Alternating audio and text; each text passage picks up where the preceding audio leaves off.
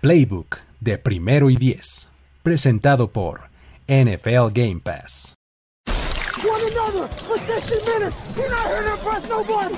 Tenemos la estrategia, tenemos las jugadas, tenemos los imponderables, tenemos las lesiones, tenemos los rumores, tenemos la información, tenemos la experiencia, tenemos sed de fútbol americano. Tenemos todo lo que necesitas saber semana a semana. Playbook, Playbook de primero y diez. El análisis previo más profundo de la NFL con nuestro profesional grupo de expertos Ulises Arada, Jorge Tinajero, Luis Obregón y Antonio Sempere. Playbook, ¿tenemos tu atención?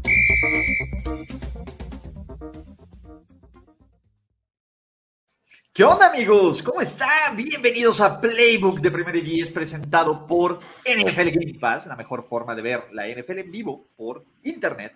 Mi nombre es Luis Arada, soy Jorge Tinajero, Luis Obregón, Juan Antonio Semper está con sus amigos de la mafia del poder y estamos a punto, a punto es más, yo opino que le demos a Jesús Niebla, ¿por qué? Por su W de los Detroit Lions, dejar paz de Toño. Aparte, Así, a... dar aquí la vuelta de que ya llegó a la barrida y que venga. A él solito. No sé ustedes qué opinan, muchachos. A, a él solito, no, no, no del pueblo, no, no. A Jesús. Exactamente. Esto es Playbook, no hay viejo lesbiano el día de hoy. Es, es mucho poder, ¿no? Ahora que los Lions eh, van contra los Broncos. Que se ahogue no. con su... A ver, te voy a decir algo, Antonio. Además ya lo siento personal, ¿no? Sí. Es, el poder, es ese poder, y es que Jared Goff es jugador de la semana, y es que pues, los Lions podrían tener racha de triunfos al hilo de, por primera vez desde no sé cuánto. ¿cuánto? No sé cuánto, Jorge, tengo miedo. Pero, pero, vamos pero, a arrancar. Pero vienen parejas, ¿no? También su Miles Garrett, ¿no? Es su par de, de poderes. No, ni madres. No, no va a tener poder sobre nosotros. Va a tener sobre ti sí, sobre mí no. Exacto, sobre lo que yo diga, no, no, yo no me voy a retractar por, por, por Jesús Niebla. Lo quiero mucho, pero no me voy a retractar de nada. Ok, pues, está bien. Pero, muchachos, pero, pero, pero, no sé si estén de acuerdo. Perdón, empecé. Vengo muy tóxico, vengo de triple cobertura, muchachos. Entonces, uno llega acelerado de esa clase de shows. Pero, bien, pues, venga, y dicen, este chat ni lo pelan, ¿verdad? Claro que sí los pelamos. No solo estamos en YouTube, estamos en Twitch, en Facebook, en YouTube, en todos lados. Entonces, aquí andamos, amiguitos, ¿vale? Así que vamos a arrancar con el análisis de la semana 14 del NFL, donde no uno, dos, tres equipos pueden calificar a playoffs, ¿no? Que eso es importante. Y también, pues vamos a ver qué hay bueno, qué hay malo, qué no queremos ver. Y arranquemos con Thursday Night Football. ¿Qué tenemos?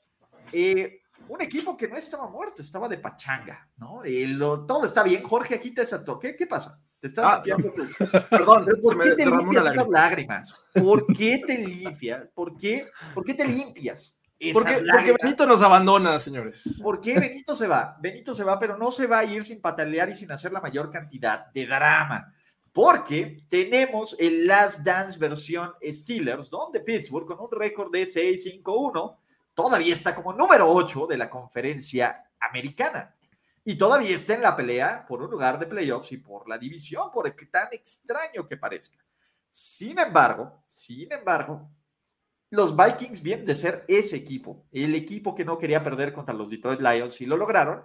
E independientemente con sus 5-7, Minnesota también puede calificar a playoffs en un duelo donde parece que Adam, eh, Thielen no va a jugar, donde hay algunas dudas en la defensiva de Mike Zimmer y donde pues básicamente el que pierda se mete en un problemón para meterse en los playoffs. Creo que es más problema que pierda Pittsburgh porque la conferencia nacional está llena de mediocridad. Pero, pues, ¿cómo viene este partido? No, Minnesota, por alguna extraña razón, sale como favorito y yo no sé por qué no agitamos las toallas en señal de desaprobación. Como que Pittsburgh no es favorito con ese pinche equipazo, con esa defensa, con Najee, con TJ Watt y con todos esos super muchachos.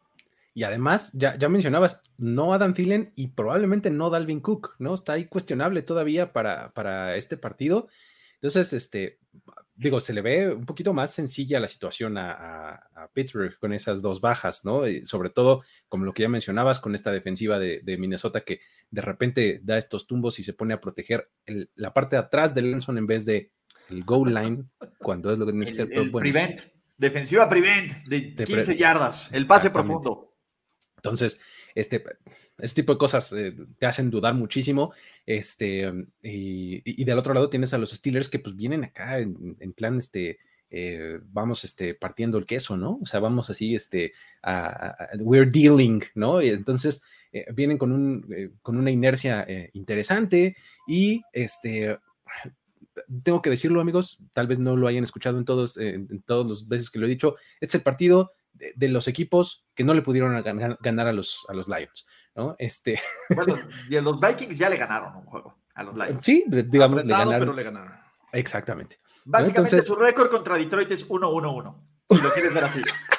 Qué gran balance, ¿no? Es de... Todo perfecto. Entonces, eh, realmente este es un, este es un partido que, que genera demasiadas dudas para los dos equipos. O sea, puedes hacer un argumento a favor de cualquiera de los dos y en esas ocasiones, cuando tienes una semana corta y tienes la localía, tienes mi preferencia en automático. Entonces yo diría que me gustan un poquito más los Vikings en esta ocasión.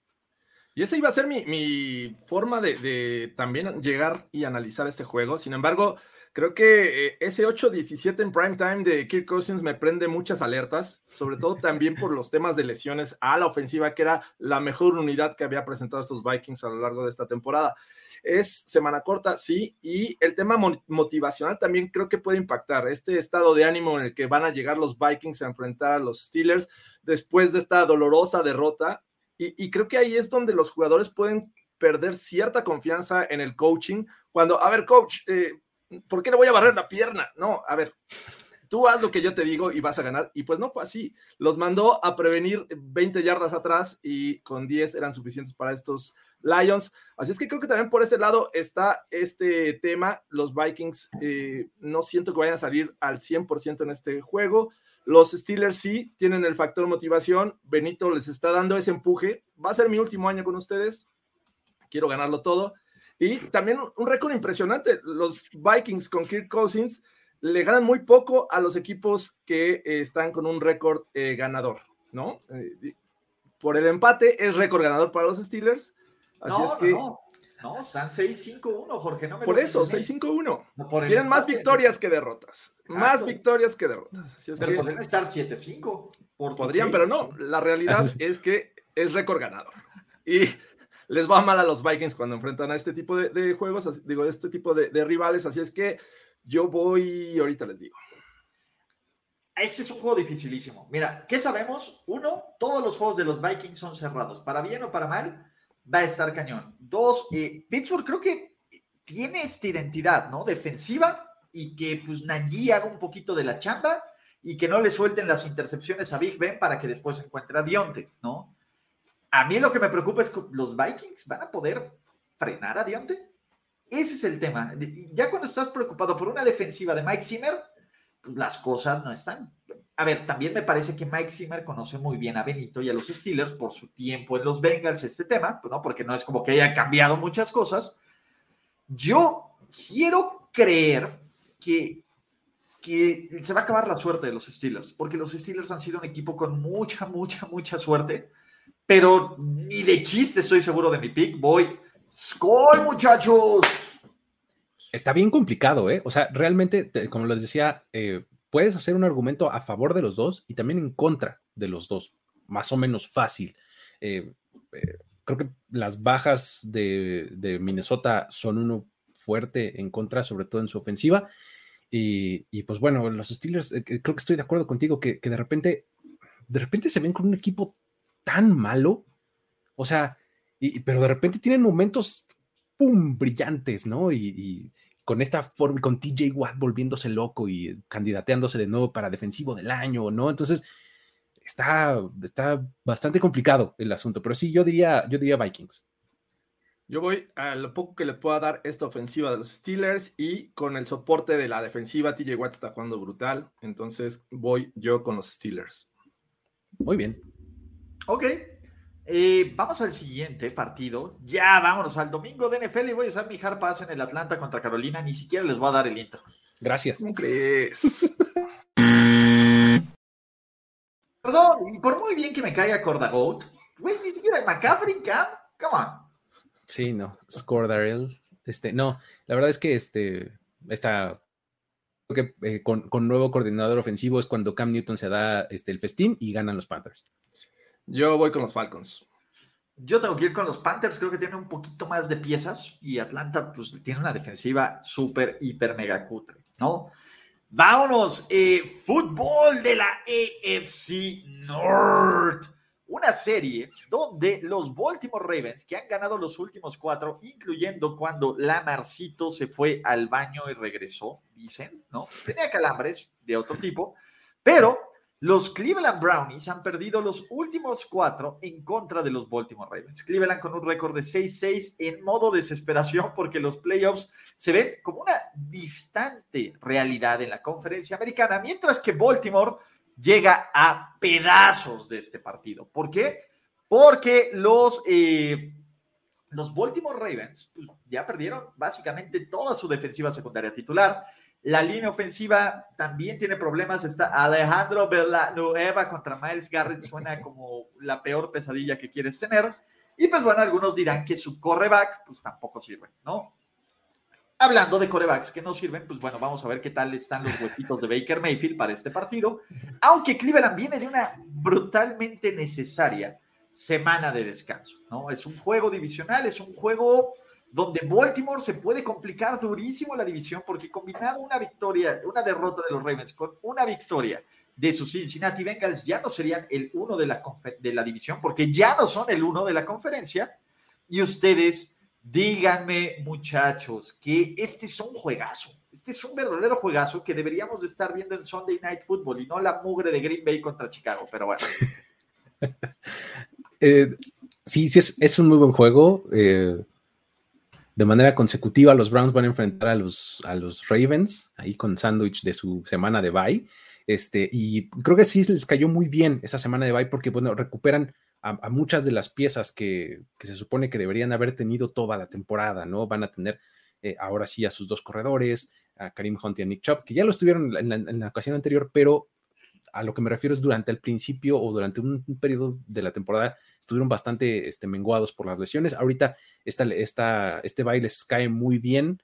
Eh, Baker Mayfield, híjole, este, necesitamos ver algo de su parte porque no, no, está convenciendo absolutamente a nadie y creo que eso puede ser lo que le acabe costando el partido a, a los Browns porque este son el tipo de juegos como que por los que por los que realmente invertiste un primer pick global en tu coreo para ganarte la división, para eh, sacar la casta en momentos importantes, llevárselos, este, eh, además en casa, eh, en una AFC North que ahorita todavía puede ser ganada por cualquiera de los cuatro equipos, ¿no? Entonces, creo que se necesita eso porque pues del lado de la defensiva creo que los Browns están, están jugando bastante bien, están cumpliendo, Miles Garrett sigue en, un plan interesante, entonces creo que eh, todo le va a acabar pesando el asunto de Baker Mayfield, ¿no?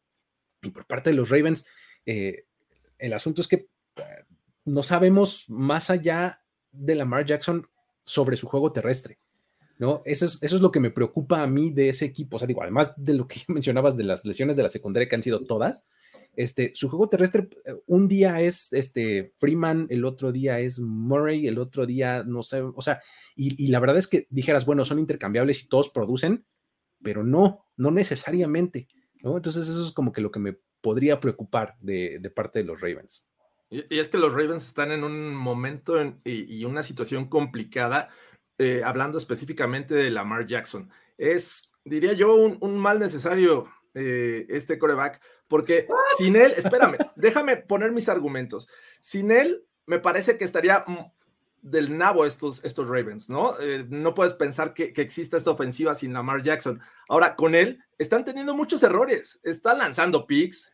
Hace dos semanas lo vimos contra estos Browns, sobrevivieron a estas cuatro intercepciones de Lamar Jackson, pero te puede dar buenos drives como el último que, vimos contra los Pittsburgh Steelers, en el cual pues, fallaron la, la, conversión, que fue un gran drive de Lamar Jackson pero te está generando muchos errores, muchas entregas, y eso no le está yendo bien a este equipo. Así es que, bueno, eh, a pesar de eso, creo que los Ravens son un mejor equipo de, los Browns. Mi argumento a favor de los Browns es su defensiva y lo que puede hacer Miles Garrett, como ya lo mencionaron, pero la ofensiva genera muchas dudas. Se tienen que recargar mucho en su juego terrestre eh, y basado en el éxito de estos, este par de, running backs, me parece que podrían tener aspiraciones al triunfo. Vienen descansaditos, vienen de a ver, vamos a corregir y ejecutar, que creo que eso les viene bien a los Browns. Los enfrentaron hace dos semanas y podrían aplicar esto inmediatamente. Vamos a ver qué tal les va, pero creo que sí va a ser un duelo muy, muy cerrado. La mal necesario. Es el la mal necesario, exacto. Eh, yo creo que el tema aquí es eh, que es más fácil que ocurran cosas catastróficas, incluyendo con todos los picks y lo que sea. Cuando Baker Mayfield tiene el balón en sus manos o cuando Lamar Jackson tiene el balón en sus manos. Me parece que Baltimore va a obligar a que les gane Baker Mayfield. Y como esté el nivel de confianza en Baker Mayfield, yo no creo que eso pase. Yo veo mucho más escenarios en donde incluso con cuatro intercepciones o lo que sea, pues Baltimore gane este partido. Y creo que es un poquito más de equipo y un poquito más de coaching. Entonces, yo voy Ravens. Sí, ese es, ese es ese, el, lo que vimos un poco la, vez anterior, ¿no? Hace un par de semanas, cuando los enfrentaron estos equipos, justamente fue eso. O sea, ocho hombres en la caja, a ver, Mayfield lanzó el partido, que crees no pudo, ¿no? Y ni con cuatro, ni con cuatro oportunidades extra. O sea, los cuatro picks de, de, Lamar Jackson pues, le regresó el balón de inmediato. en contra contra los Ravens. Exacto. Entonces, realmente sí, sí, está muy complicado y yo eso es, lo, eso es lo que veo como la diferencia totalmente y creo que por eso voy con los Ravens.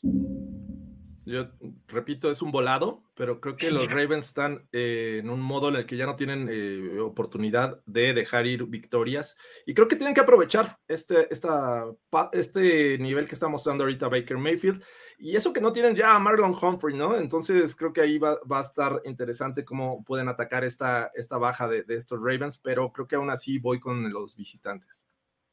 Ok, siguiente partido. Seattle, que viene de barrer a sus San Francisco 49ers y que parece que Russell ya está mejor, que matemáticamente siguen con posibilidades de enfrentar a los... No quiero saber nada de este partido. Ok, pero a ver, ¿quién fue? Pero vamos a usar el de Jesús Niebla. Venga, venga, venga, va. ¿Va? Va. Listo. Harpas, ¿no? ¿Alguien tiene un problema aquí? No, hombre, yo hasta lo apoyo.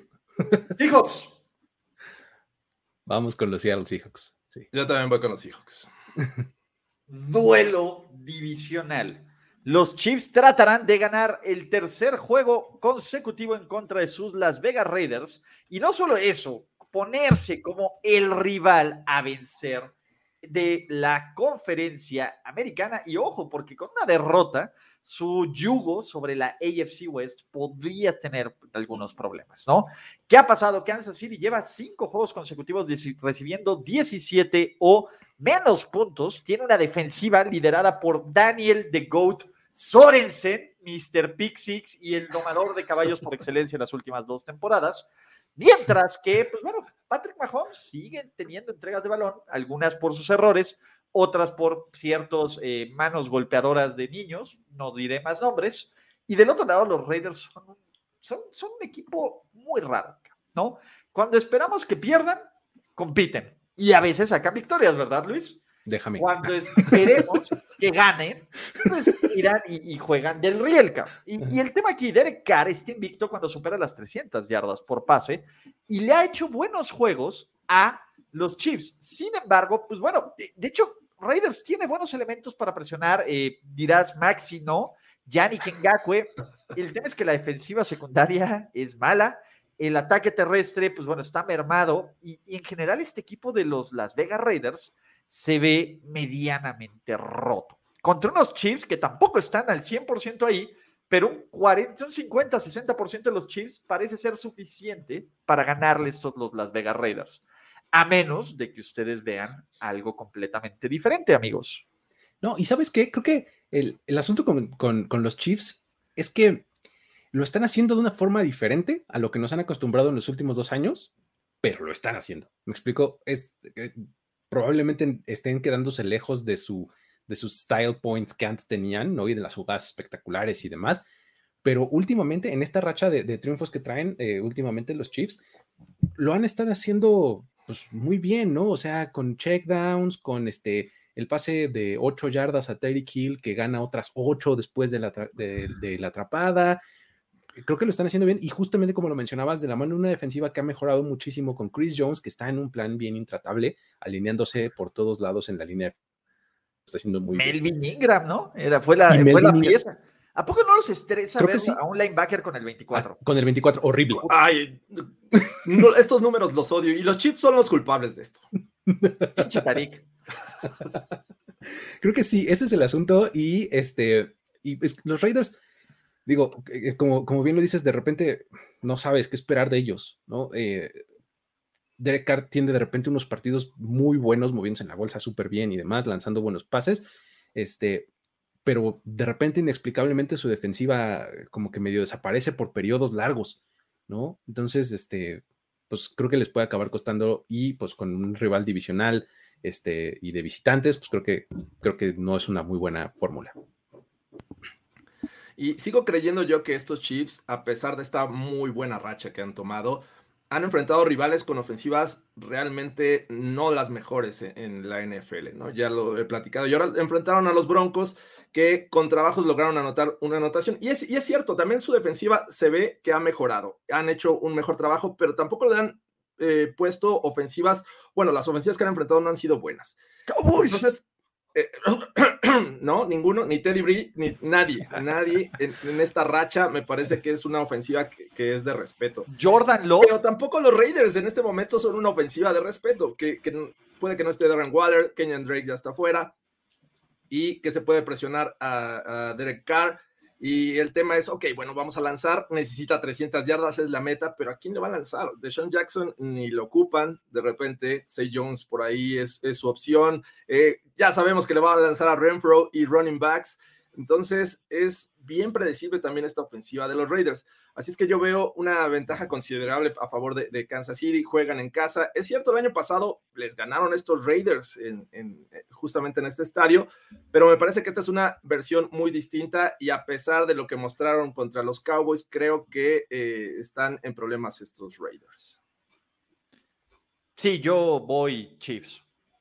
O sea, creo que aparte, y es este momento del año que también se ve medio inminente, ¿no? Los Pats dominantes, los Chiefs que van a agarrar ritmo. En algún momento tiene que jugar bien Mahomes. ¿Por qué no contra esta defensiva, carajo?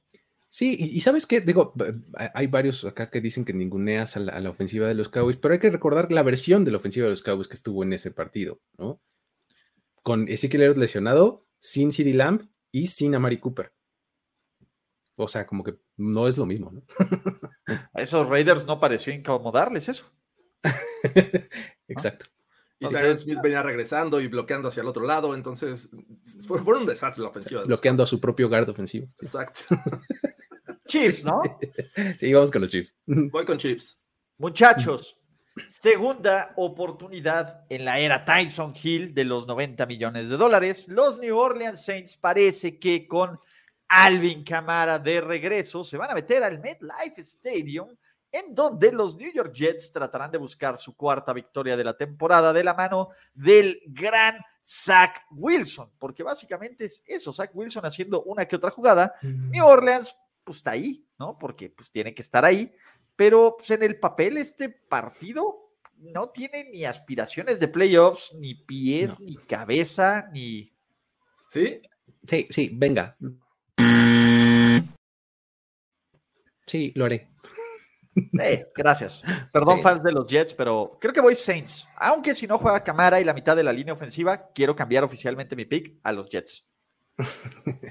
Muy bien. No, sí, creo que este, creo que los Saints pueden ganar, incluso con pura defensiva.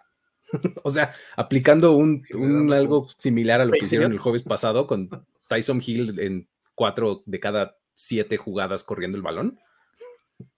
Creo que así. Sí, yo también voy con los Saints. Me parece que pese a las bajas, eh, podrían ganar eh, relativamente sencillo este juego.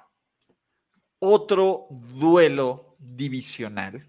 Otro equipo que tiene cuatro rachas, cuatro triunfos consecutivos sobre el mismo.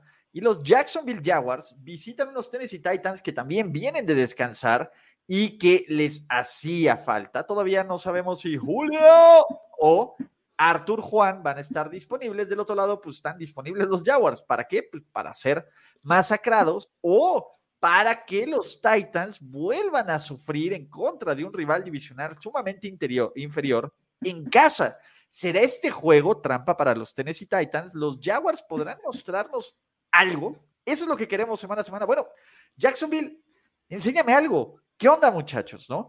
¿Y cómo ven este partido, Jorge? Es que estoy viendo otros juegos, pero sí creo que menos quiero hablar de este. Así es que vámonos con el Hard Pass esta ocasión. Sí, no mamen, gracias. Sí, estaba complicado, estaba complicado. ya me estaba retando a mí mismo hablar de este ¿Lo podemos hacer? No, sí se puede, claro que se puede, pero. Por favor, todos vamos full Titans, ¿no? Sí, sí, Titans. Debería de ganar, sí. Bueno, continuando con los duelos divisionales de la una de la tarde, con un dominio de los últimos dos del Washington Football Team, Dallas, que creo que hay cierto nivel de, presión, hay cierta conversación entre lo viene lo inminente. Lo inminente es un fracaso. Ahora, ¿qué tan cerca esté este fracaso? ¿Estamos en la era playoffs?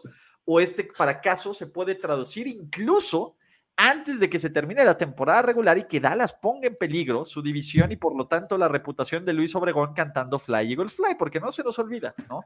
Eh, entonces, del otro lado, el único equipo de la conferencia nacional que lleva más de un mes sin perder se llama el Washington Football Team. ¿Cómo lo está haciendo? Antes que nada, me parece que el, el resurgimiento de Antonio Gibson como el eje central de esta ofensiva es clave, pero Taylor Heineke eh, ha, tenido momentos brillantes con unos drives espectaculares y también momentos que te dices, güey, ¿qué estás haciendo? ¿No? Con unas intercepciones terribles y otras intercepciones que luego le sueltan. Dallas parece que está cada vez un poco más sano en el caso de sus receptores, en el caso de su línea defensiva. Eh, está Trevon Dix, que solo sabe interceptar, está Micah Parsons, que solo sabe brillar, pero está de regreso Mike McCarthy también, que solo sabe no sabemos qué es lo que solo sabe hacer. Y en general, creo que este partido, eh, aunque todo indica que Dallas es el rival, el equipo superior, tiene cierto grado de nerviosismo, decir, güey, podemos, podemos, podemos hacer una estupidez aquí inminente y complicarnos todo el panorama. ¿Cierto, Luis? Sí, siempre está presente esa, esa sensación y eso no es nada grato. Está padre, ya, ya no puede estar tranquilo con nadie. No, pues es que, o sea, yo no sé si se acuerdan, este, ¿te acuerdas, Jorge? Cuando me invitaron ahí al Broncast a hablar de partidos, yo te decía, es que no me gusta que seamos tan favoritos, me pone de nervios. Yo siempre estoy de nervios con los juegos de los porque así son, así crecí. Pero bueno, entonces, o sea, digo, o sea, fuera de, digamos que de mediados de los noventas para acá, así ha sido, ¿no? La situación.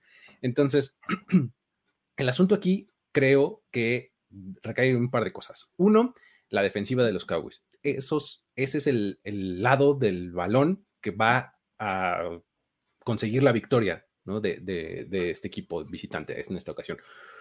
Porque por primera vez en toda la temporada va a estar su front seven completo.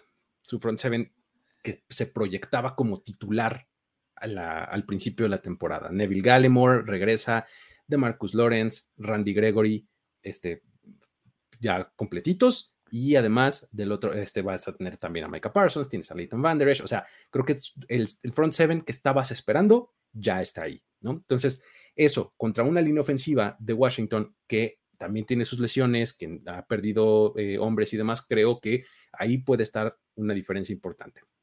La otra, que va un poco complementada, es el diferencial de turnovers.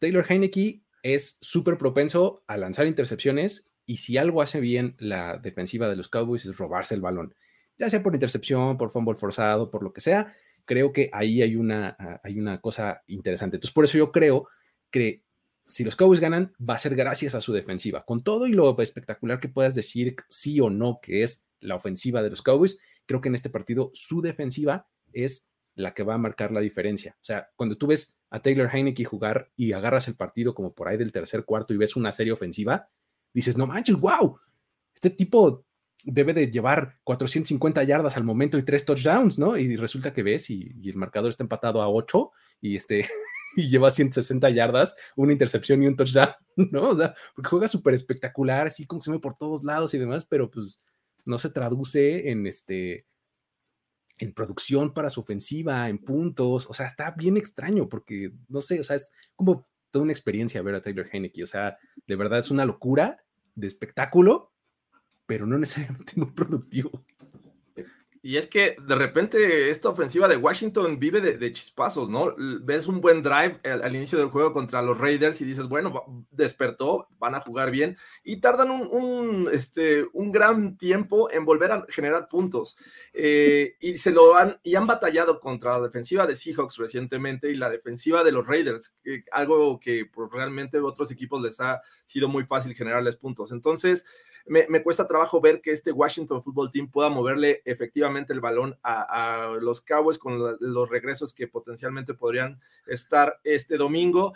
Eh, sí veo una defensiva superior, la de los Cowboys, pero del otro lado, pues creo que a pesar de las bajas en la línea defensiva y que no va a estar otra vez Montesuet por temas ahí del bicho, eh, pueden generar presión a Dak Prescott. Sin embargo, y aunque no está jugando bien Ezekiel Elliott, me parece que Tony Pollard es un gran elemento, un gran un running back que está respondiendo en los momentos en que ellos, bueno, no está funcionando este ataque terrestre y lo vimos explotar aquella jugada contra los Saints. es que me parece que los Cowboys en cuestión de talento es un mejor equipo. Vamos a ver si el coaching impacta un poco. Ron Rivera obviamente me genera mayor confianza que Mike McCarthy, que se supone que también va a regresar. Sin embargo, creo que esta eh, historia que te daría una victoria de Washington en este momento poniéndolos a un juego de los Cowboys es algo que yo quisiera ver. O sea, ya poner esta presión, yo quisiera tener en este momento que Washington estuviera a un juego faltando cuatro por jugarse. Así es que eh, ah, aún así estoy indeciso todavía. Yo no estoy indeciso. Yo les digo que va a ganar el Washington Football Team. Y la clave se llama Our Special Friend Antonio. Creo que Antonio Gibson eh, puede ayudarle a Washington a tener este control, a dejar a Daxito afuera. Y sobre todo, Luis lo dice bien, está, va a estar el front seven por primera vez. Pues vamos a ver cómo puede reaccionar ante un equipo de Washington que ha corrido bien el balón. Y aparte un Ron Rivera, que no hay cuarta oportunidad y corta que no le encante jugarse, cabrón. Básicamente, vamos a ver cómo Washington, porque al final es donde esté en esta temporada, ¿no? Washington ahorita está calificado a playoffs como sexto mejor sembrado de la conferencia nacional porque NFC, pero saben que cualquier momento lo bajan de las patas sin ningún problema y me parece que Washington va a hacer todo lo posible por apostar a la mejor forma que tiene de llegar a los playoffs, que es ganando esta división. Creo que vamos a ver un Washington con muchísima más desesperación, en cuartas oportunidades, más agresivo, todo esto y que puede resultar en ciertos errores de los Cowboys. Y me parece que Dallas no nos ha mostrado la capacidad de regresar en estos partidos. Y el panorama se pone feo en un principio, se puede poner feo, feo, feo, feo. Y la gente lo va a ver y va a decir, ah, los Cowboys de siempre, y jajaja, y, y pinche Dak, ¿para qué le pagaron? Etcétera. Creo que va a ser este juego y lo odio porque a mí odio esa narrativa, pero va a ser de pinche Dak, ¿para qué le pagaron? Etcétera, etcétera, etcétera.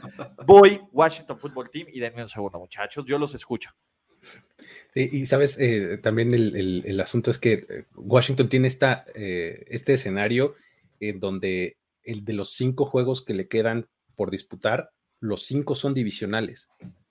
Entonces, claro que, va a llegar aquí con una urgencia interesante, ¿no? O sea, eso es, eso es lo, que, lo que acaba siempre incomodando, ¿no? O sea, un equipo que viene a la alza, o sea, viene enrachado y con sentido de urgencia usado. Esos son los peligrosos, ¿no? Y, del otro lado, efectivamente, creo que los Cowboys tienen que, tienen que mostrar de lo que son capaces, tanto a la defensiva como a la ofensiva, ¿no?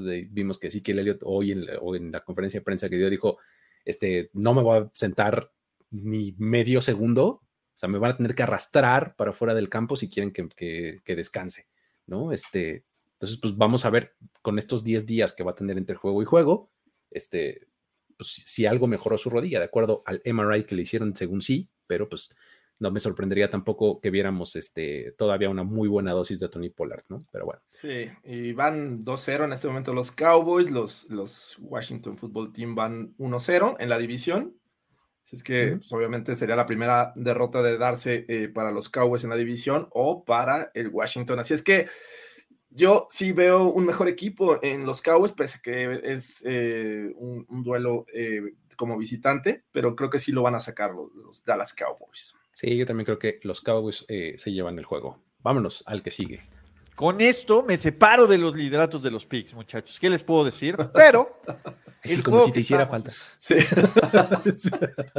el juego que estábamos esperando.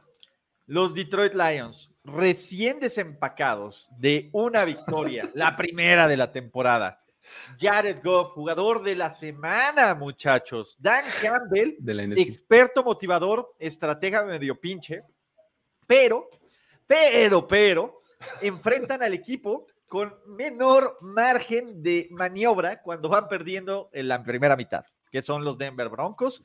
Teddy Bridgewater demostrando que le importa un comino intentar taclear, ¿no? Eh, los Broncos que en el papel tienen buena defensa, que en el papel tienen buen ataque terrestre, que en el papel tiene un equipo que debería estar para competir más, pero que la realidad, pues es, como lo que pides en Wish o no, o en AliExpress, que se ve bien hermosa la foto. te llega una madre que es, ¿qué es esto, güey? Además, como seis meses después, Exactamente, ¿no? Eh, estás bien emocionado los primeros tres meses porque te cobran poquito y parece que estás bien. Y luego dices, parece que estuve esperando seis meses, Jorge. ¿no?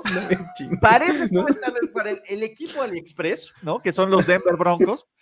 Y esa es la bronca, ¿no? Eh, creo que no hay, no hay juego donde los Denver Broncos no puedan arriesgarse a perder, pero también dudo que vivamos en un mundo donde quiera haber dos triunfos consecutivos de los Detroit Lions, sobre todo porque, ojo, se pudieron imponer una serie de decisiones estúpidas en contra de Dan Campbell contra los Vikings. Pues otra cosa son los Broncos, ¿no? Y, quiero creer que Big Fan John no va a poner a 14 tipos atrás de la línea de la zona de anotación a prevenir el pase. Pero uno nunca diga nunca con Teddy B, o Dios nos perdone, Drew Locke. que Dios nos haga reconfesados, ¿no? no sé, es que, ¿sabes qué? El, eh, ¿Se acuerdan la semana, la semana, la temporada pasada, eh, cuando los Jets no habían ganado ni un solo juego y luego le ganaron dos consecutivos, primero a los Rams y luego creo que, no creo que a los Raiders, creo, este, ganaron dos consecutivos hacia el final de la temporada, ¿no? en una de esas. Luis, Luis. Pero bueno, eso es solo un poco de historia reciente. Pero sí, el, el asunto es que creo que eh, dijo, eh, sí, los Lions ganaron un poco a, pesar de Dan Campbell la, semana pasada, ¿no? Con, con esa este, cuarta oportunidad dentro de su propia, creo que era yarda 30 o algo así, ¿no? Que la acaba este, desperdiciando. Sí, sí, sí. Hasta todos indigna de eso, muchacho. Eh, creo que ahí el, el, mérito fue del talento de la, este, o mejor dicho, no del talento, sino de como de la garra y del, de las ganas de llevarse esa primera victoria de Jared Goff y compañía, ¿no? Hay que darles ese crédito al final. Entonces, em, el asunto es que creo que el, equipo de los Broncos tiene, por lo menos, cómo compararse con, Minnesota, ¿no? En, en, términos de talento, y creo que Big Fangio, a pesar de lo que podemos opinar de él, que no necesariamente sea lo mejor, creo que tiene mejores credenciales que Dan Campbell, ¿no? Entonces, eh, vamos a ver si eh, Javonte Williams, creo que ya no va a estar con el 100% de la carga porque va a regresar Melvin Gordon. Entonces, eso no me agrada tanto, pero este, aún así creo que su ofensiva tiene con qué dominar a la defensiva de Detroit. Sí, ni a, mí me, encanta tanto porque me, gusta mucho cómo está jugando Javonte Williams, que va a ser el Williams contra Williams, ¿no? Jamal contra Javonte. J. Williams contra J. Williams, exacto. Si, hay algo positivo en estos Broncos, a pesar de que van un juego bien, un juego mal, eh, es la, mejoría que ha mostrado la, defensiva. Esta defensiva eh, eh, en general se ha visto mucho mejor. lo vimos contra los Chargers, limitando a Justin Herbert y compañía, y contra los Chiefs no se vio mal. Fueron 16 puntos que permitió esta defensiva. Me parece que nada más el primer drive los arrastraron, el siguiente, los siguientes estuvieron jugando mejor, y bueno, seis puntos fueron gracias a, cortesía de Teddy B. Entonces, creo que con defensiva puedes generar, pues, que te regresen muy pronto el balón, generar entregas. Y eso es a lo que yo creo que deberían de apostarle los Denver Broncos, que por ahí me decían, oye, si Big Fangio ya vimos que está mejorando la defensiva, creo que debería de quedarse. Pero pues el tema es el balance, o sea, tienes una pésima ofensiva y una gran defensiva. No te contraté para ser coordinador defensivo, te contraté para ser head coach. Y como head coach está fallando, esos retos ya desesperan. Pero al otro lado tienes un, equipo motivado y creo que esa es la clave para los Lions, mantener esa motivación, no excederse en confianza y saber que de repente te va a funcionar la defensiva, porque enfrentar a la ofensiva de los Broncos realmente no es tan complicado, pero sabemos todas las ausencias que tienen. Obviamente se ve un, un este, rival superior, bueno, al menos yo así lo veo, los Broncos sobre los Lions, y creo que le van a dar esa, ese equilibrio que por ahí había un meme que decía, está totalmente equilibrado, 1-10-1. El equilibrio es 1-11-1, muchachos. Así es que esta semana vendrá el equilibrio. Estás silenciado. Yo voto por el equilibrio. Voy Broncos. Eh, creo que todos estamos igual, ¿no?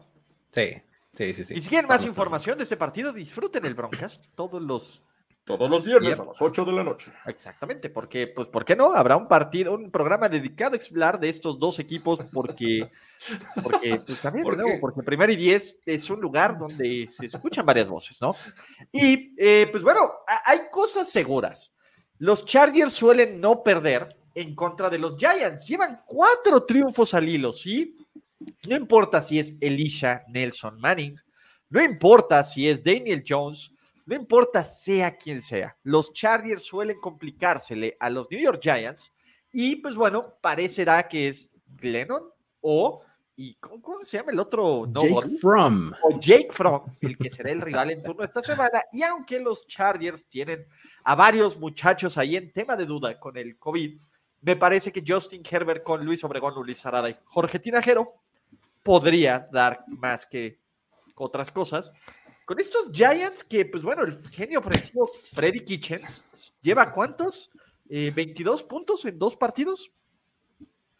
y en general, eh, creo que aún con Saquon Barkley y aún con Kenny Golade y aún con todo esto, pues este equipo simplemente no funciona, no cuaja.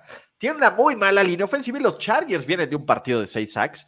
Me parecería que esto debería ser una masacre sin hacer mucho análisis, ¿no? Y ya no hay hard pass, muchachos. Mira, creo que el, argumento que puedes encontrar a favor de los Giants es, son las bajas, de las posibles bajas de los receptores. O sea, podrías estar en una situación en donde no hay ni Mike Williams ni Keenan Allen como que esa sería como tu única este, esperanza si eres los Giants, porque si vas a entrar al juego con tu tercer coreback, que, al cual por cierto acabas de contratar hace unos días prácticamente, eh, no se ve nada bien la situación. Y Luis lo que está preparando Freddy Kitchens.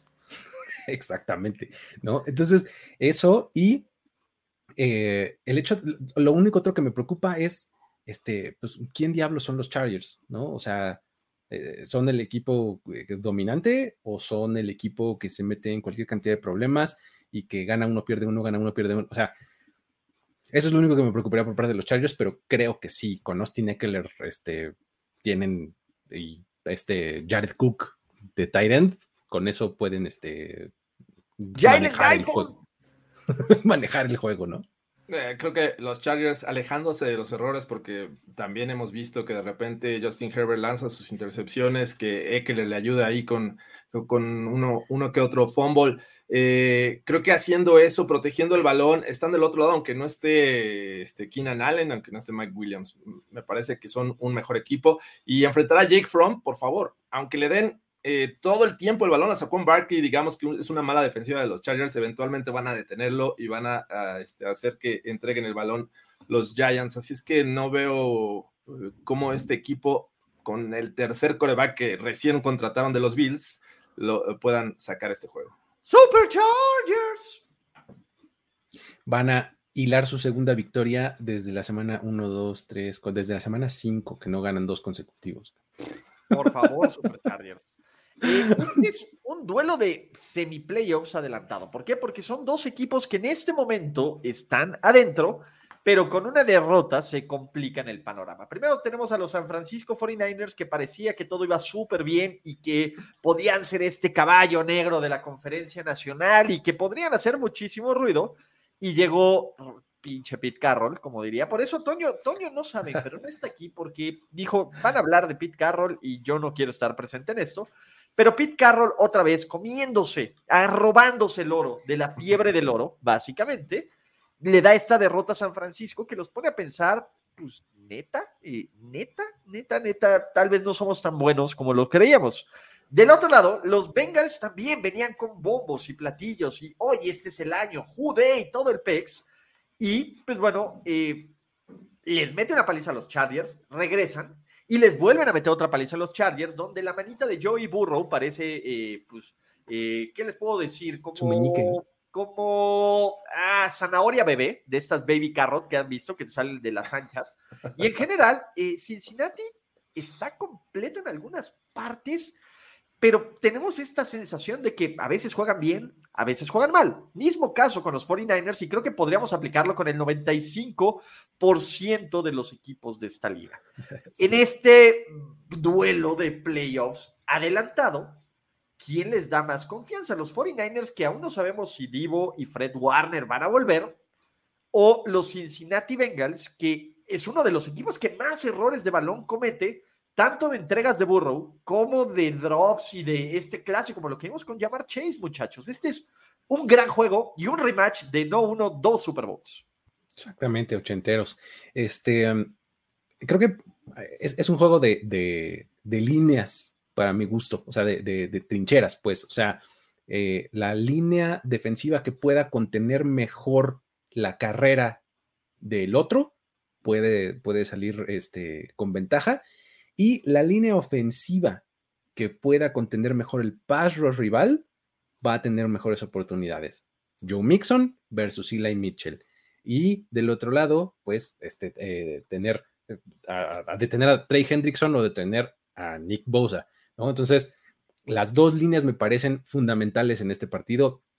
Creo que van a, este, van a ser eh, los duelos que van a definir el encuentro, porque como bien lo dices, sin, o bueno, no, sé, no sabemos todavía si sin Divo Samuel o con Divo Samuel, los, este, los 49ers le agregan un elemento o le quitan un elemento muy, muy, este, muy importante para su ofensiva, ¿no? Y del otro lado, eh, en, en, en, los Bengals, tienes una ofensiva que es bien variada de repente, porque pues Joe Mixon está en un plan también este, medio intratable, o sea, está jugando muy bien a pesar de su fumble estúpido que tuvo, este, que le acabó costando el juego a los Bengals. Este, creo que de todos modos pueden abrir el campo y abrir sus opciones sin ningún problema. Si no es Joe Mixon, es Jamar Chase, y si no es T. Higgins, y si no es Tyler Boyd, hasta Usoma puede como end aportar, ¿no? Entonces, creo que eh, va a ser interesante sobre todo el juego en las líneas. Yo me quedaba con esa.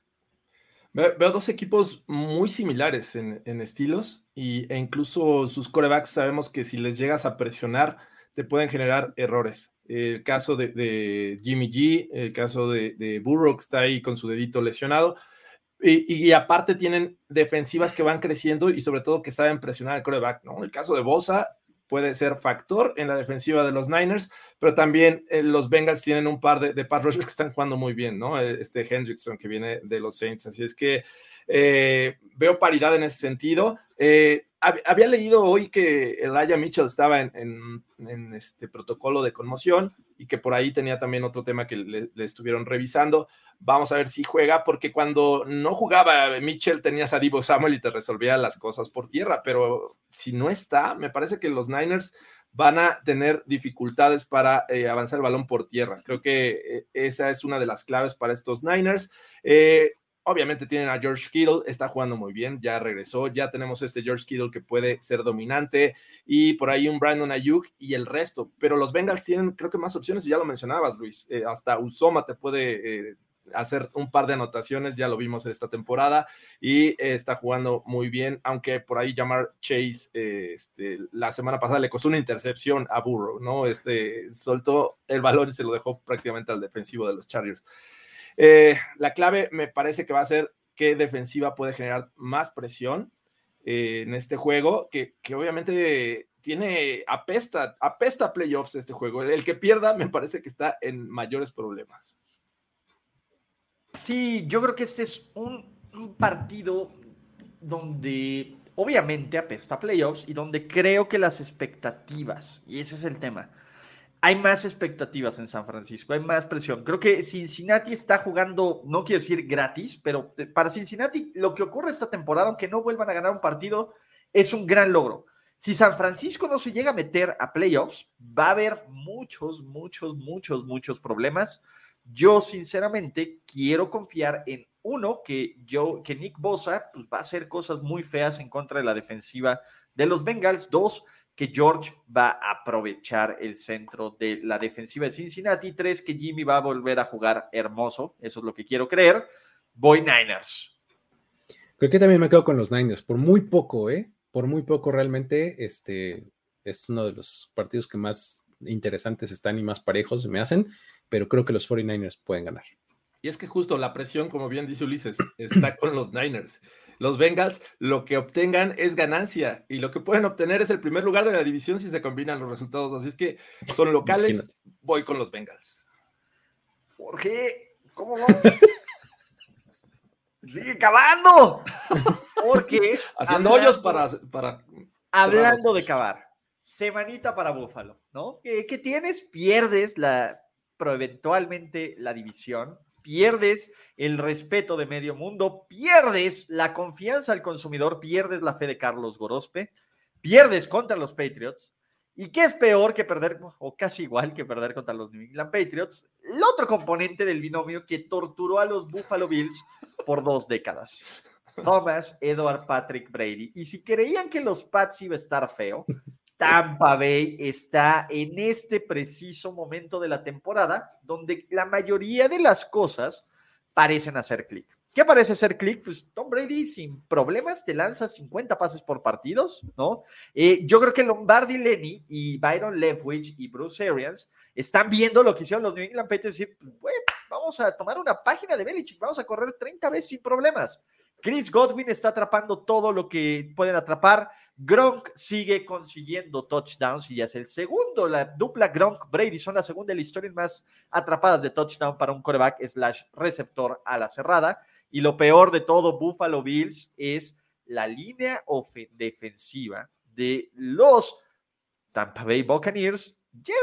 Empezó a hacer de las suyas. Endamo Kong Su tiene cierto historial contra corebacks de los Bills, ¿no? Eh, tenemos a Vita Bea, que está como un hombre poseído, Shaq Barrett, Devin White. Eh, eh, en general, creo que estos Buccaneers están empezando a agarrar ritmo rumbo a playoffs. Todo lo contrario de estos Bills, que, pues bueno, la defensiva terrestre, pues ya está empezando a tener fuertes dudas, fuertes, fuertes dudas. Josh Allen también está teniendo fuertes dudas sobre si puede sacarte un partido cuando no todo sale bien. Básicamente lo estamos poniendo en la categoría TDB, ¿no? Pero no tanto, no tan fuerte, pero para allá va. Y en general, pues bueno, estos Buffalo Bills pasaron de su favorita al Super Bowl de muchos a podrían quedarse fuera de playoffs. Yo, en lo personal, veo una catástrofe acercándose en Buffalo. Eh, a la categoría tienen los Dolphins, ¿no? Oye, ¿sabes qué? Ahí atrás está Miami, así que abusado. Exacto, ¿no? Este eh, está bien complicado para los eh, Bills encontrar algo de consistencia y de balance, porque, digo, lo, he dicho muchísimas veces desde el off-season, el hecho de que Josh Allen sea tu líder corredor por diseño, ya no digas es, es que improvisa y gana muchas yardas, no, no, no. Se va a lesionar, Luis. Eh, el tipo corre por diseño muchísimas veces y es el líder corredor de este equipo, pues sin duda, ¿no? Porque no puedes decir que ni, Zach Moss, ni Devin Singletary, ni Matt Breida, no, no, es Josh Allen, ¿no? Y, del otro lado tienes a unos Buccaneers que, digo, están en el último cuarto, digamos, de la tabla de equipos eh, que, mejor corren el balón o que mayores número de yardas este, consiguen por tierra. Pero cuando se lo proponen, lo hacen. ¿No? O sea, ese es el asunto, que pues, deciden no correr, porque pues Tom Brady está en plan intratable y, Chris Godwin también, ¿no? Entonces, El asunto es que ya nos mostraron hace un par de semanas que cuando le das el balón a Leonard Fournette también puede generar yardas. Entonces es cuando este equipo se vuelve más peligroso, ¿no? Cuando diversifica su ataque, cuando no sabes por dónde van a venir y una vez más en este momento de la temporada, como lo decías hace rato con este con los Patriots y con los Chiefs y demás, es como que ya las cosas inevitables empiezan a suceder, ¿no? Y esta me parece una de ellas, ¿no? Que los Buccaneers empiezan a hacer clic y empiezan a imponerse pues, bien contra el rival que se les ponga enfrente, ¿no?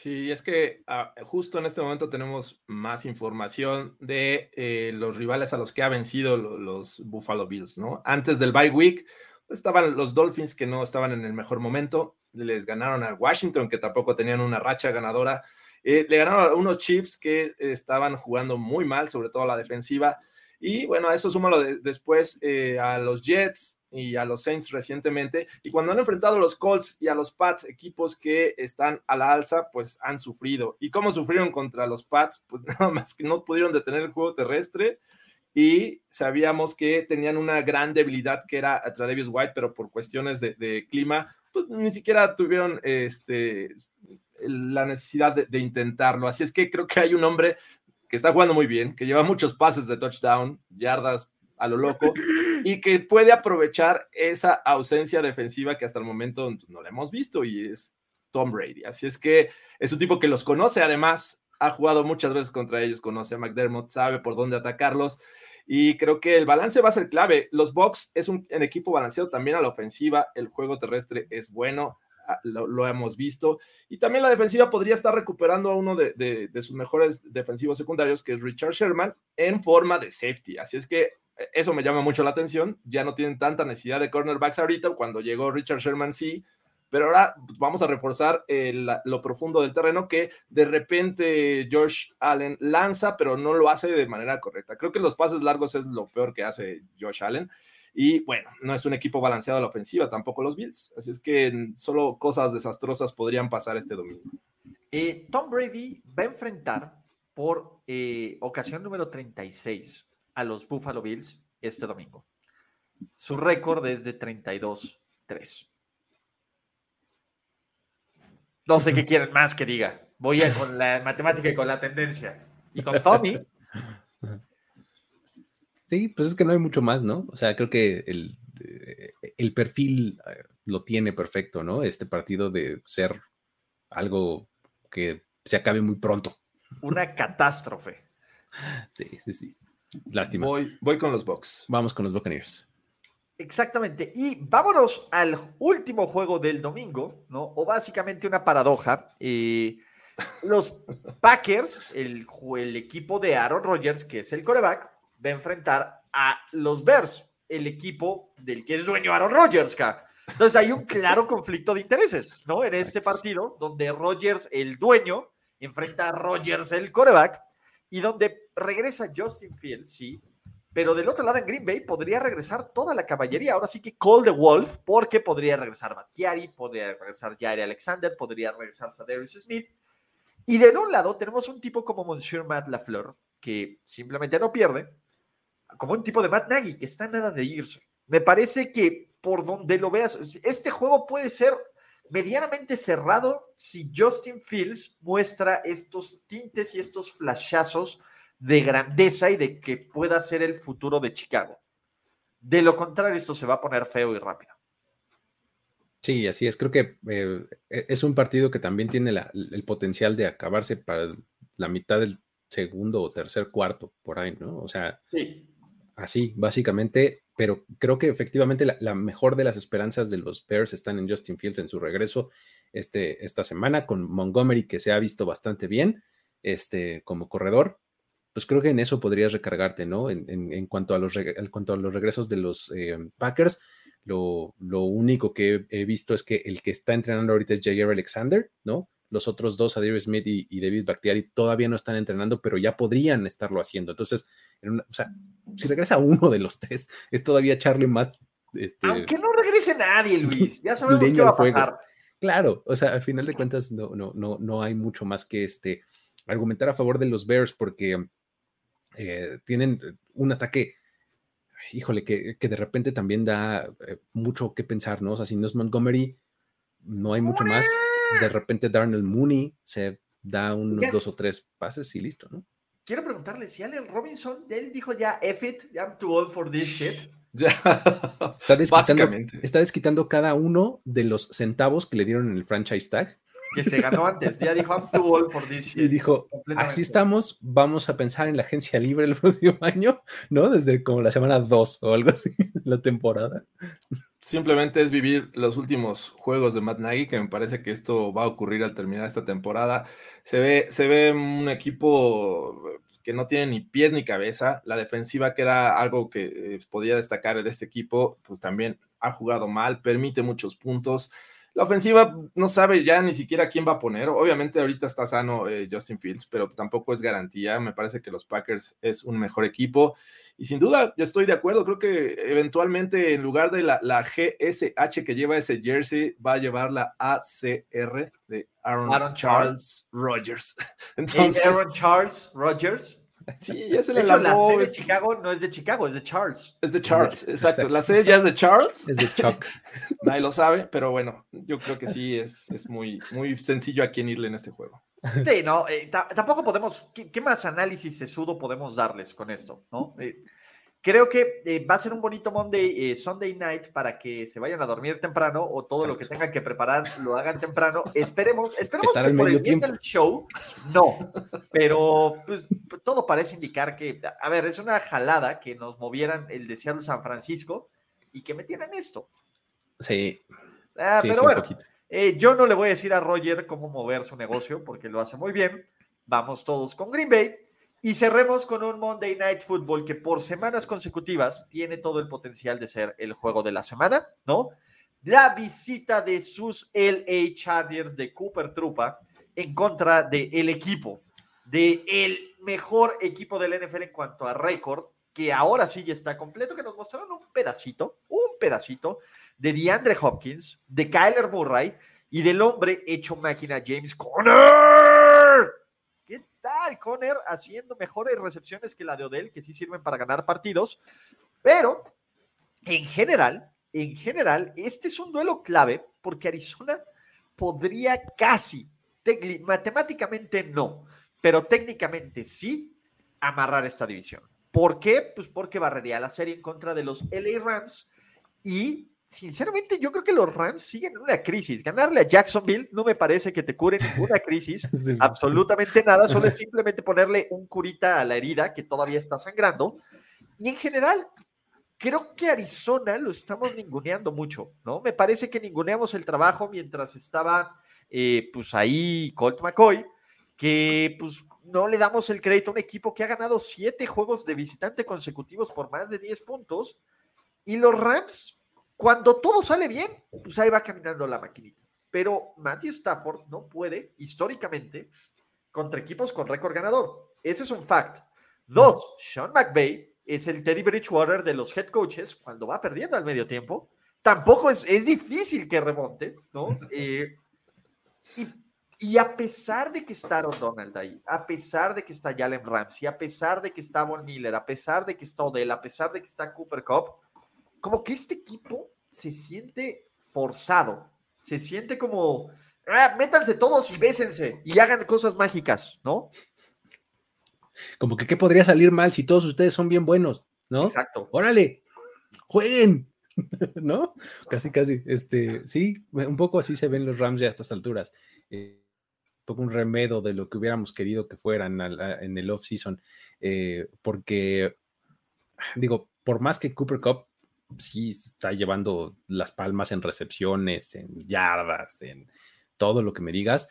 Este, pues es un poco lo que también lo que decías de, de Heineken, ¿no? O sea, no necesariamente se está, se está reflejando o en puntos o en victorias o en algo así, ¿no? Entonces creo que este, está siendo un poco irrelevante este, eso. Y, y del otro lado, la defensiva, por buenos nombres que tiene y por buenos jugadores y por buenos momentos que tiene la defensiva, pues también de repente les meten demasiados puntos, ¿no? Entonces, eh, creo que es, una combinación eh, poco, poco benéfica para ellos. Y del otro lado tienes a unos Cardinals que de verdad no, no deberíamos de no creer que son el mejor equipo de la NFL. O sea, probablemente esté compitiendo con alguno de la americana, no sé, pero realmente hacen todo lo que se proponen como sin mayor problema, me explico, o sea, como que no se complican eh, la, situación. En algún momento contra Jacksonville, ahí en el medio tiempo estaban ahí medio perdiendo y demás, pero dijeron, ok, vamos a ponerle pausa y regresamos y, no pasa nada, ¿no? O sea, con Colt McCoy hicieron las cosas muy bien. Este, creo que de verdad los Cardinals son un equipo bien redondo en todos los sentidos, en roster, en, este, en defensiva, en ofensiva, en balance del ataque. O sea, son un equipo bien, bien redondo y no, no, le, no le veo una falla este, muy importante, pues, o sea, tal vez no sean perfectos, pero realmente tienen maneras como de, de, esconder lo que no hacen tan bien, ¿no? Sí, y, contemplando que la semana pasada regresaron apenas Kyler Murray y de Andre Hopkins, que regularmente cuando estás lesionado pierdes tiempo, llegas con, con un este, nivel un poco más bajo, no traes ese ritmo. Y creo que eh, pues demostraron que no. Y saben ganar además sin ellos, ¿no? Lo hicieron contra los Niners con Colt McCoy. Entonces, creo que sí, eh, yo veo y me costó mucho trabajo asimilar que los Cardinals eran un buen equipo esta temporada, pues porque veníamos con que eh, los Rams era el equipo a vencer en esta división, los Niners y los Seahawks iban a estar ahí peleando y que el último iba a ser los Cardinals y está haciendo todo lo contrario. Entonces, regresan a casa. Me parece que eh, en casa también es un equipo sólido. Su defensiva también está jugando bien, no solamente la ofensiva. Entonces, me gustan estos Cardinals, ya estoy convencido, estoy subido eh, en este, en este tren. Y del otro lado veo unos Rams que realmente han batallado con equipos buenos y uno ya fueron los Cardinals, les metieron 37 puntos. Contra los Packers, otro de los equipos que están en la cima de esta conferencia, les metieron 36 puntos. Entonces, me, me, parece que están extrañando, como no tienen una idea, a Brandon Stanley, que está, Stanley, que está en los Chargers. Eh, porque tenía y sabía usar a este talento que tiene en la defensiva. Ahora le sumas a Von Miller y apenas obtienen una, una victoria y es contra los Jaguars. Yo también creo que esto no es salir del bache, simplemente se encontraron con la oportunidad y la aprovecharon, pero van a regresar a sufrir contra los Cardinals. Yo sí veo potencial para que sean barridos esta, este, esta temporada por este equipo y creo que a, pesar de eso creo que van a seguir este, en la lucha por playoffs pero creo que los Cardinals sí son un mejor equipo. Y hay que ver el juego terrestre, ¿no? Como lo dicen en los comentarios, está Sonny Michel, que tuvo un muy buen partido contra los Jaguars, ¿no? Hay que ver si Henderson será parte de esta rotación. Yo lo único que quiero ver es berrinche de Odell, voy Cardinals. berrinche de Odell. Eh, vivo para esos momentos, Luis, ¿qué te puedo decir? Y aparte Monday Night, donde, puta, te apuesto que por lo menos cinco o seis tomas van a poner ese cabrón con su eh, pelito morado azul ya, ya lo vi. Oye, además, los Cardinals con victoria ya aseguran lugar de playoffs, ¿no? Con victoria aseguran lugar de playoffs. Creo que no sé si se tenga que combinar algo más, pero sí ya en los escenarios de playoffs. Es el primero. Arizona eh, este, asegura el lugar de playoffs con eh, victoria o empate. Es el uno. El dos. empate. Make it happen. Make it happen. Así es. Entonces podrían, pues es que así está su récord. O sea, son el primer equipo en llegar a doble dígito en victorias en la temporada. Entonces creo que bien merecido se lo tienen, ¿no? Vamos con los Cardinals. Full Cardinals y yo voy a la Conner. Exactamente. Vamos a la corner, muchachos. Y con esto cerramos Playbook de primer y diez presentado por NFL Game Pass. Aprovechen el ofertón navideño que les está trayendo NFL Game Pass. El link está en los comentarios de este video en vivo y también en la descripción de este video. Aprovechen porque la neta es que pueden ver el Manning Cast. ¿Vieron eh, cómo Joe Buck le tiró cake a, uh, a, Peyton Manning? Puta, qué maravilloso. Lo destruyó. Hermoso. estaba de, no mames, que lo dijo. y si no lo vieron, lo pueden ver en repetición. Lo pueden volver a ver. Básicamente estaba platicando de juego cutre y, dice, pues, Peyton, ¿no? Pues, regodeándose en su trapulencia del Manicas. Oye, Joe, pues no te gustaría tener la opción que en un juego malo, que no sé qué, tuvieras la oportunidad de entrevistar a alguien. Y Joe Buck le dice, sí, sí lo he pensado. ¿Sabes cuándo fue la última vez que pensé en eso? En tu Super Bowl contra los Seahawks. ¡Bum! Perro. Así de, puta, güey, ¿cómo, cómo invitaste, este cabrón? Peyton nomás se cabuleó de la risa porque es alguien que sí sabe reír de sí mismo, pero tú puedes ver a 10 kilómetros de, la, de distancia que empezó, pinche Buck. Bueno, Es que además, ¿sabes que Joe Buck re- resultó ser un personaje bastante chistoso cuando no le importa nada. O sea, porque exacto. estaba, Es que estaba en un que- plan de me vale madre. Es que eh, yo creo que es Troy Aikman el de hueva. el, el que lo jala, ¿no? Y yo El creo de que la es energía negativa. dice, "Eh, sí, es ese güey del "Hey, yo". serio. Sí, Sí, sí, sí. También Sí, no, Joe Buck se ve bueno y creo que es un güey divertido. A mí, yo creo que a mí el que me da huevo es Troy Aikman en su pase de abuelito. Es que es demasiado solemne, Troy Aikman. Sí. Siempre ha sido. Sí, y pues creo que ya actualmente, pues, bájale tantito, ¿no? Como Tony de Tony. Le pongan la, la energía de Greg Olsen. Greg Olsen es, se está convirtiendo en uno de mis favoritos rápido, ¿eh? Es Sí. buenísimo. ¿Y qué tal escuchar rapear a, a Mark Sánchez? Mark Sánchez escucha bien gangsta. Mark Sánchez escucha super gangsta. Si no me dijeran que es Mark Sánchez, yo pensaría en cualquier otra persona. Pero todo bueno, esto, todo esto, amigos, pueden ¿en qué ver con Game Pass, porque es- estarían escuchando todos los comentarios este, de estas personalidades que estamos comentando. En idioma original, ¿no? Y Claro. partidos en 60 minutos y todo, en 45 minutos, Sunday in 60, Peyton's Places, Manning Cast, ¿qué más quieren? Hasta ciertos videos de primera y 10 y de como tiempo extra de primera y 10 y Mundo NFL están Exacto, ahí. Ahí están. Amigos, con esto es momento de decir adiós, mi queridísimo Luis Obregón. Gracias por estar aquí. Saludos, muchas gracias. Tinajero, Muchachos. el la mal necesario, Jorge Tinajero. La mal necesario. Ulises Arada. Nos vemos en el siguiente episodio de Playbook. No olviden suscribirse a este canal, activar notificaciones. Bye. Playbook de primero y diez. Presentado por NFL Game Pass. Tenemos que despedirnos, pero nos veremos pronto en otra lectura a profundidad de Playbook, Playbook de primero y diez. El análisis previo más profundo de la NFL. Ulises Arada, Jorge Tinajero, Luis Obregón y Antonio Sempere. Let's go, fellas. This is it. Playbook.